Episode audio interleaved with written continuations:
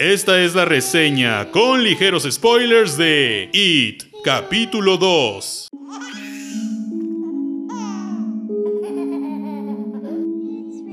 La memoria. Es algo curioso. A las personas les gusta pensar que son lo que eligen recordar. Las cosas buenas, los momentos, los lugares, las personas que no olvidamos. Pero a veces, solo a veces, somos lo que deseamos olvidar. ¡Qué pachanga! Yo soy Shaspid y Pennywise está de regreso. Tras un increíble éxito en 2017 con críticas bastante divididas, este ente extraño que toma la forma de un payaso para atraer a sus víctimas ha regresado. Primero que nada debo decir que me parece un tanto raro que la primera parte de la película la promocionaran en México y supongo que en Latinoamérica como eso, entre paréntesis It, haciendo obviamente alusión a el título noventero y a su traducción literal. Sin embargo, para esta segunda parte la promoción es It, capítulo 2. Un título en spanglish que no entiendo bien por qué usar, pero bueno, es solo algo curioso. Quizás lo hicieron por posibles confusiones o por doble sentido al decir, voy a ver eso, vamos a ver eso y todas las posibilidades que tiene.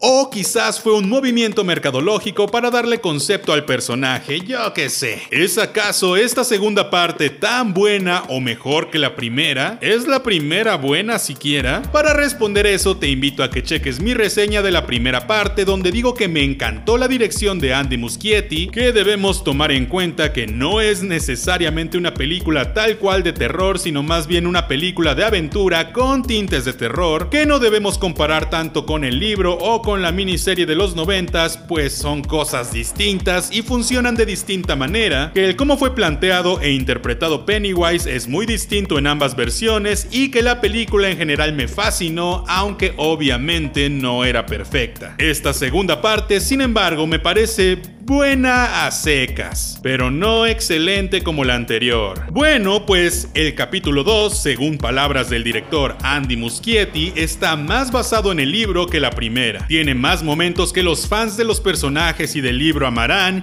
y tiene muchos cameos y referencias que debemos notar. Todo esto puede ser algo muy bueno o muy malo según lo quieras ver. A mi parecer es algo bueno, pero que se llevó tan lejos que arruinó ciertos momentos. Y es que a pesar de estar más basada en el libro, hay cosas bastante distintas para lograr hacer encajar todo, llevar mejor la trama o simplemente para adecuarlo a la época actual. Sin embargo, no olvidemos ni por un momento que todos los cambios son completamente autorizados y avalados por el señor Stephen King, quien está desde la primera parte fascinado con esta versión e involucrado al grado que en esta segunda parte aparece como un cameo vendiendo una bicicleta. Los cambios entre el libro y la película ya los contaré en otro video que tengo planeado, pero entre esos cambios está modificar un argumento establecido en la primera película, que es la muerte de Henry Bowers. Creo que está cool que él regresara para terminar su línea argumental. Muchos esperaban verlo en el manicomio desde la primera película. Sin embargo, creo que, a diferencia de en el libro, en la película se siente como un personaje completamente desaprovechado y totalmente fuera de lugar. Jamás tuvo sentido nada de lo que hizo más allá de dar un cierre a un personaje que ya se había cerrado. Además, el actor que eligieron para ser Henry adulto es horrible y neta lo odié muy cañón. Aún así, debo comenzar justamente diciendo que en la reseña de la primera parte dije que tenía miedo de cómo iban a ser las versiones adultas del Club de los Perdedores, pues siempre es difícil hacer crecer personajes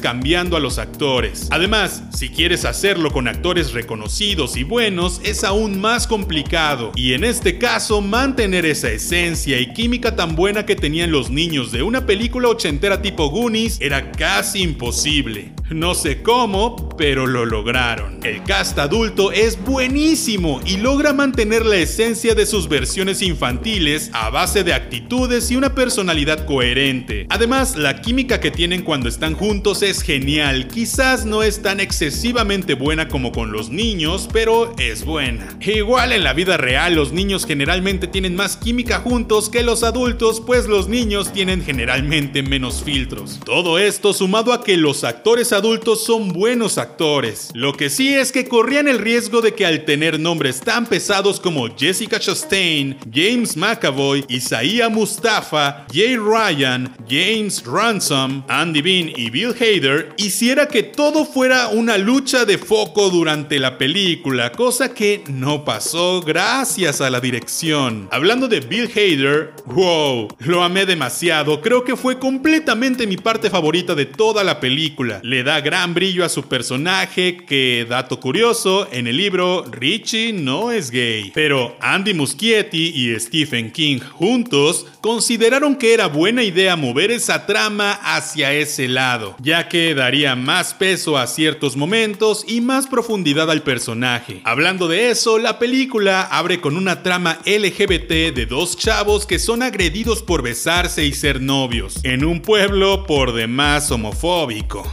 Ay, amé de sobremanera esa escena, ya que la peli empieza con todo y marca completamente el tono que llevará toda la película. Esta historia sí está en el libro y a su vez está basada en una historia real. De hecho, si piensas quejarte porque hay inclusión o de que hay mucha cosa LGBT, gay o sexual en general en esta película, créeme, Debes leer el libro, pues Stephen King metió muchas cosas de este estilo desde el principio. Que si abuso sexual, que si sexo gay entre Henry y su amigo Patrick y mil cosas. En esta ocasión, como ya más o menos todos intuíamos, tenemos flashbacks de los niños de la primera peli. En algunos casos imagino que son escenas nuevas, pero en otras se siente como que son escenas eliminadas o no usadas en la primera parte, lo cual habla mucho de querer corregir con parches algo que ya tenías bastante establecido. Aún así, el meter escenas con estos niños hizo que la película fuera mucho, mucho más rica y tuviera mejor ritmo, pues siendo honesto, creo que todos queríamos seguirlos viendo. En mi reseña pasada dije que odié que en la miniserie de los 90 vimos una trama paralela que es como está en el libro, pero en la miniserie entorpecía muchísimo el ritmo. Tenía malos actores adultos que contrastaban mucho con los niños y hacía que sus puntos débiles en general se notaran más. Cuando la primera parte de esta película salió, también dije que era bueno que el que hubieran separado las historias de niños y adultos era genial, pues daba tiempo de contar todo sin entorpecerlo para nada. Pero en la segunda parte, básicamente nos dieron esa dualidad que a diferencia de la miniserie, aquí sí funcionó, gracias a la dirección de nuevo. Y es que Andy Muschietti hace un gran trabajo de dirección en la primera película. En la segunda creo que algunas cosas se le salieron de las manos. Para empezar, hace muchísimo uso de screamers y es mucho más agresivo con los momentos violentos. Entiendo que al ser una segunda parte hay que atacar con más fuerza para que la gente no sienta que estuvo peor que la anterior y además que al ser los miedos de los adultos reflejados debe ser todo mucho más fuerte, pues es más difícil asustar adultos y por eso Pennywise siempre prefiere a los niños. Pero la verdad lo que a mí me gustó de la primera es la cadencia y elegancia con la que toca los temas monstruescos y agresivos. Además, creo que la falta de presupuesto en la primera parte ayudó bastante justamente a mesurar todo. Aquí Andy Muschietti tuvo el doble de presupuesto gracias al éxito y en lugar de 35 millones de dólares, tuvo 70 millones de dólares. Sí, sé que parece mucho, pero sigue siendo muy poco en realidad. Este presupuesto extra es muy notorio que fue usado para más actores, más escenarios, más duración de la película y desafortunadamente un sobreuso de CGI exageradamente malo. No siempre era malo, la verdad hay momentos muy bien aprovechados, pero creo que la gente común al ver un CGI de este estilo en 2019 puede hacerles pensar que la película está chafa o que raya en lo caricaturesco. Es CGI nivel Stranger Things y al igual que en Stranger Things algunas veces está bien oculto con iluminación o con parpadeos de luces, y es algo que en la primera película lo hicieron muy bien. De hecho, en la primera peli se justificaba, pues al ser niños uno pensaba que así se imaginan las cosas, pues eran sus miedos proyectados. Pero ya con los adultos todo debería lucir mejor. Y es que, por ejemplo, la escena de la mesa con pájaros y mini monstruos saliendo de todos lados, la odié bastante. Antes de que todo eso comenzara, llevaban momentos muy geniales, con mucha química y una dirección impecable. Pero en cuanto llegó el momento de enloquecer, pues todo se vino abajo. Si el director hubiera sido mucho más sutil y mesurado, habría causado más impacto y no se hubiera visto tan mal todo. Las escenas finales, pues ya rayan en lo fantasioso, aunque eso sí, el diseño de personajes estaba muy genial. Amé muchísimo a la anciana versión monstruo, el diseño de Pennywise mitad araña, mitad payaso, la verdad me encantó. Digo, pudo ser incluso mejor, más feo, más aterrador, pero creo que estaba bastante bien. Además, para ser justos, el final del libro, al igual que el final de la miniserie, pues van por el camino fantasioso también. Y eso sí, aplaudo mucho que se aventaran a hacer escenas un tanto abstractas. Como he explicado en otras ocasiones, los libros pueden irse tan a lo abstracto como quieran, pero plasmar eso en pantalla, en cine, es muy complicado